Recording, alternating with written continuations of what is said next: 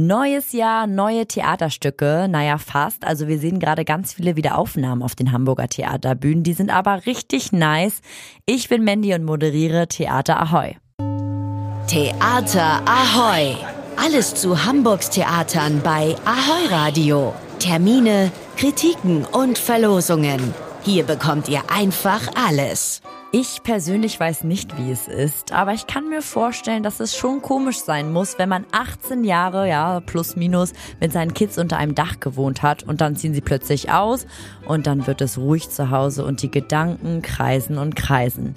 In Was war und was wird ist das genauso. Da stellt sich ein Ehepaar Fragen wie, haben wir in den letzten Jahren überhaupt richtig gelebt? Lieben wir uns überhaupt noch? Was wäre passiert, wenn?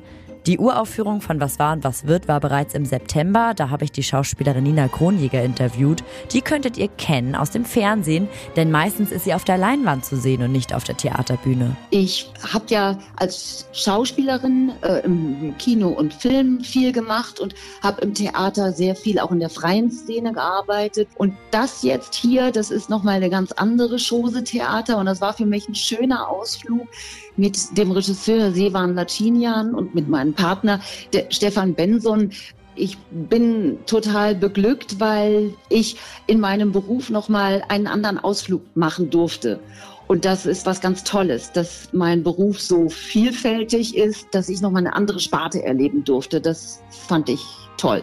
Nina Kronjäger erlebt ihr bis zum 4. Februar an dem Stück Was war und was wird in den Hamburger Kammerspielen.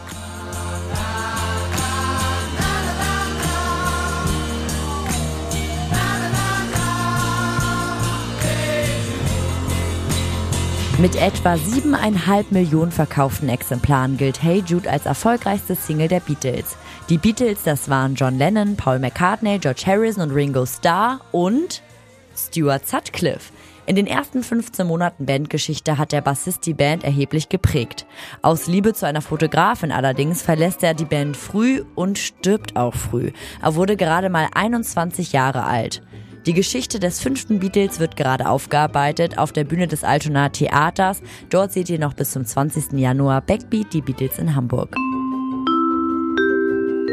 Die Gruppe Shishi Pop lädt Gäste ein, um eine Gemeinschaft zu bilden und sprachliche sowie physische Barrieren zu überwinden.